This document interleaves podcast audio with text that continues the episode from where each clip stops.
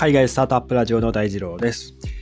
昨日は雪がすごかったですね。あの、僕が住んでいる、まあ、神奈川県もですね、雪が5センチぐらい積もっていて、あの近くの公園でですね、雪だるま作って遊んでる、えー、キッズたちがいたりしてですね、めちゃくちゃ雪が積もったので、今日の朝は、もしかしたらちょっと路面が凍結していたりとか、場合によっては昨日、東海道線とかもちょっと遅延しているっていう話を聞いたので、朝通勤される方はですね、十分気をつけていただければなと、え、思います。はい。で、えー、今日はですね、あの、NASA がですね、あの、宇宙船にですね、え、Amazon の Alexa と、えー、シスコですね、シスコの WebX というあのビデオ会議ですね、ビデオ会議ツールを、えー、搭載するっていうことで、えー、まあ、宇宙船で音声操作とかビデオ通話を可能にするっていう、まあ、えー、お話ですね、していこうかと思います。で、テッククランチ、いつも通りテッククランチの、えー、ニュースですね、取り上げるんですけども、えっと、まあ、この NASA がですね、アルテミス1号っていう、えー、まあ、宇宙船ですね、に、この Amazon Alexa と、Cisco の Webix っていうビデオ会議ツールですね、をまあ搭載していくっていうお話なんですけども、えっ、ー、と、インターステラーっていう映画、どなたか見た方、見たことある方いらっしゃいますかね？あの、普通に 地球の資源というか、まあ、あの食料なんでですね、まあ、地球がこう、まあ、枯渇していくというか、もう本当に滅亡の一途をたどっているような、えー、世界線で、えー、まあ、その新たな星をもう探さないとまずいぞということで、えー、主人公が、え家族を残してですね、えまあ、仲間たちと一緒にその宇宙船に乗って新しい星を探しに行くっていうですね、でこうブラックホールの近くでこうあの滞留したりというか、あのいろいろこう事件に巻き込まれたりするあの映画なんですけども、あそこでです、あそこっていうか、まあ、そのインターステラーっていう映画で、えー、まあ、家族からですね、届いた、えー、まあ、あの数十年分、あ、まあ、10年分っていうのは、あの、まあ、ちょっとあんまり話すとインターステラーネタバレになっちゃうかもしれないんですけども、ちょっと時空が歪むんですよ。あのブラックホールの、えー、まあ、近くにいたりとかしてですね、その時間の流れがこう変わるんですね。はい。で、え家族からもう何年分かの、まあ、ビデオメッセージがこう宇宙船に届くんですけども、それをあの主人公、クーパーって言うんですけど、音声でこう再生してくれっていうのをですね、こう命令して、えー、まあ、そのビデオメッセージ視聴するっていう、まあ、シーンがあるんですけど、まあ、そういったことをですね、えー、実際にできないかっていうのを、えー実証実験しようとしているということで、で、実際に最初の実験では、えっと、まあ、人が宇宙船に乗ってやるんじゃなくて、あの、人はですね、あの、地球上のあの宇宙センターにいて、で、その、まあ、オペレーターの方が、えっ、と、まあ、スピーカーで、その、地上からこう声を出すと、その宇宙船の船内にですね、スピーカーがま設置されていて、同じその声を声がこう発せられていて、えー、その船内に設置されているアレクサがちゃんと反応するかっていうのを、えー、やると。で、例えば、まあ、えー、地上にいるオペレーターが、え、外の宇宙の宇宙というか、まあ、外の温度、宇宙の、えー、温度は何度ですかみたいなことを言うと、まあ、船内でスピー、船内のスピーカーで、実際に船内には人はいないんですよ。で、えーアレクサが、えー、外の気温はこれこれこれこれですっていうこう反応するかどうかっていうのを、えー、実験していくという感じですね。はい。まあそういったところから始めていって、えー、ベビックスも、えー、まあ、え、実験していくというような感じですね。あとは、あの、ホワイトボードの機能とかも、えー、試そうとしていて、まあ、こう、地上の宇宙センターから、えー、こうホワイトボードにこう書き込みがあったら、えー、その同じような書き込みが宇宙船の中でちゃんと同じようにこう反映されるから、まあ通信のあの調査みたいな感じになってくるかもしれないですけどね。はい。まあ、上と宇宙なんで、やっぱりそのタイムラグっていうのは非常にありますから、まあ、そこをできるだけラグがなく、えー、できるかっていうのが実験の一つ、まあ、醍醐味というかなってくるかなと。で、えー宇宙空間、もちろんインターネットなんてないですから、まあないっていうと語弊があるんですけど、一応ですね、あの、NASA が開発している、その、まあ独自のネットワークがあってですね、それを使って、えー、インターネット接続をしているっていう感じなんですよ。で、えっ、ー、と、DSN っていうディープスペースネットワークという、えー、まあ、その惑星間のミッション中にこう通信をするじゃないですか。えー、もちろんその宇宙にも宇宙センターがあるじゃないですか。そこと、えー、実際にその旅立つこう宇宙船が、更新したりとかするときに、その、まあ、通信を行ったりするんですけれども、えー、これを、まあ、DNS、DSN ですね。っていうディープスペースネットワークを使って、え通信していくということなんですね。で、この DSN、僕も何のことなんだろうってちょっと調べてみたんですけど、えー、Wikipedia によるとですね、えっ、ー、と、地球のこう回転、あまあ、自転とかかあの公転ありますよね。えー、地球の自転、まあ、その回転とか位置に関係なく、1年を通して、まあ、宇宙の宇宙にあるまあ探査機、まあ、ロケットとかとまあ交信できるように、えー、まあその通信局のこう、まあ、設置する場所を考慮してですね、えー、アメリカのまあ NASA が開発した、えーまあ、その惑星群とのまあ通信用のネットワークであると。で、今は、その、まあ、探査機とかだけではなくて、月とか、まあ、そういった、えー、地球近辺の小惑星とか、まあ、そういったところにも、その探査機全般にですね、えー、実際には使用しているということで、その惑星の探査機との通信っていうのが、いわゆるその、地球上でですね、えーまあ、約120度間隔で設置された、えー、まあ120度っていうと、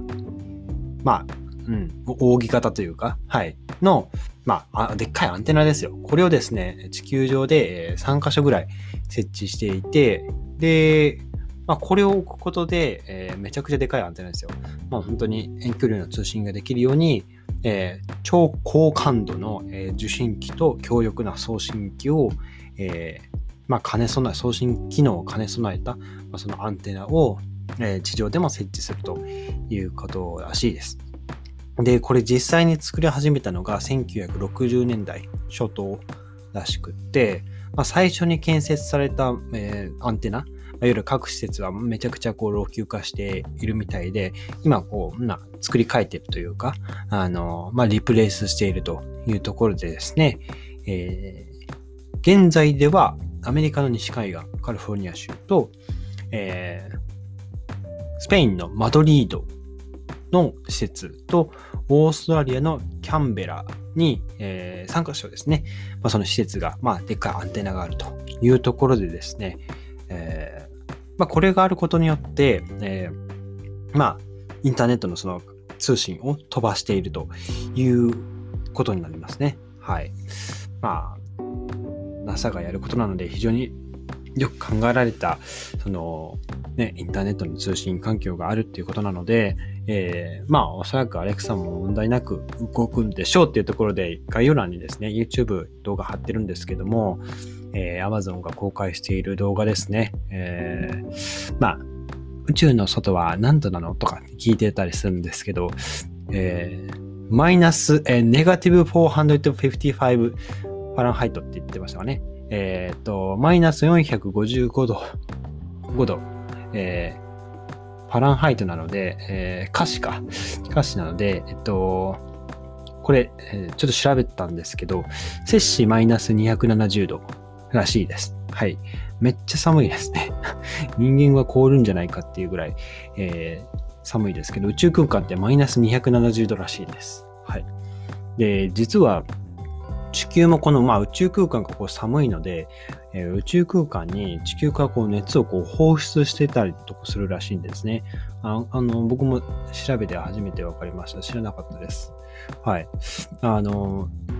僕がちょっとこう、パッて調べた、えー、ホームページによるとですね、ニュースイッチさんっていう、まあ、ホームページ、あ、によると、えーまあ、地表での活動は最終的には、えー、全て地表での熱に変わっていますと。私たちは太陽から太陽光という形で地表でエネルギーを受け取っていることを、まあ、実感しているというところで、えー、熱の放射だけではなくて雨とか、え、地表のエネルギーも、えー、宇宙に捨てることですね、が可能だということで、まあ、この後は、ね、地表から太陽、地表は太陽から 1.2×1014kW のエネルギーを太陽光のエネルギーとして受け取ってます、うんたらかんたらと、えー、話が続いているわけですね。はい。まあ、このホームページの概要欄、あの、URL も一応貼っておきますね。はい。どうやら僕らは、僕らっていうか、まあ、地球は宇宙空間に、宇宙に熱を放出して、えー、まあ、地球がこう、まあ、暖かくなりすぎないように、えー、調節しているわけですね。はい。まあ、そういった機能があるなんて僕も知らなかったです。はい。まあ、そんなこんなでですね、えー、まあ、Amazon といえば、ブルーオリジンですよね。えー、まあ、最近ジェフ・ベゾスさんが確か弟さんと一緒に、えー、宇宙に、まあ、民間旅行みたいな形で、えー、有人飛行したっていうことで有名になりましたけども、えー、ブルーオリジンにはもう間違いなくアレクサがこう搭載されるだろうっていうところで、えー、まあ、宇宙空間でもアレクサ使ってなんかいろいろ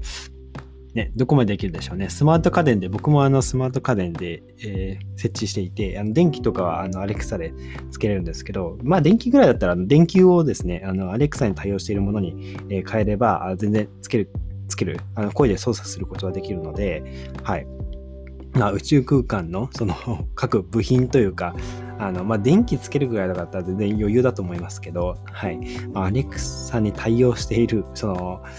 なんて言うんでしょう、宇宙船の部品、あの、スマート家電があれば、全然宇宙空間でアレクサとか操作できるんじゃないでしょうか。ということでですね、えー、なかなかこう、ワクワクした、えー、話かなと思いました。宇宙空間まだまだ、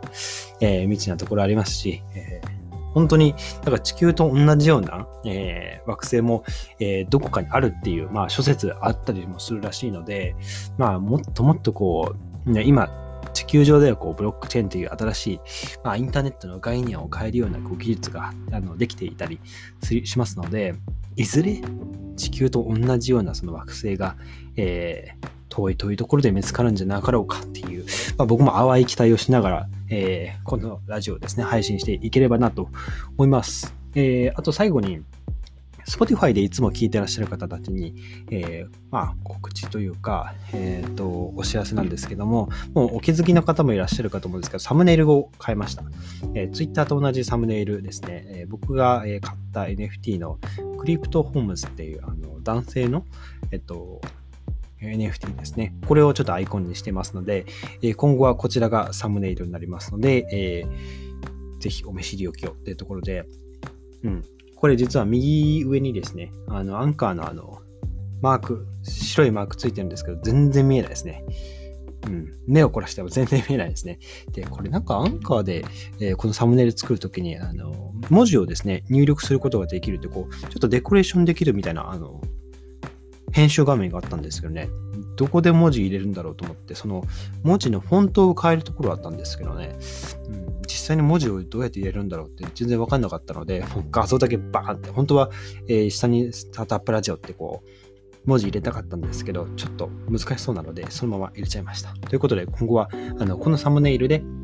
えー、配信になりますので、えー、ぜひよろしくお願いします。ということで、今日はあの NASA が宇宙船に Alexa、えー、シスコの Webix ですね、これを搭載して、えー、音声操作と、えー、ビデオ通話を可能にするというあのお話でございました。今日のエピソードが役に立ったらいいなと思ったら、ぜひフォローをよろしくお願いします。それでは皆さん、素敵な一日をお過ごしください。えー行きと帰り、あの、ぜひ雪には気をつけてください。それではまた明日お会いしましょう。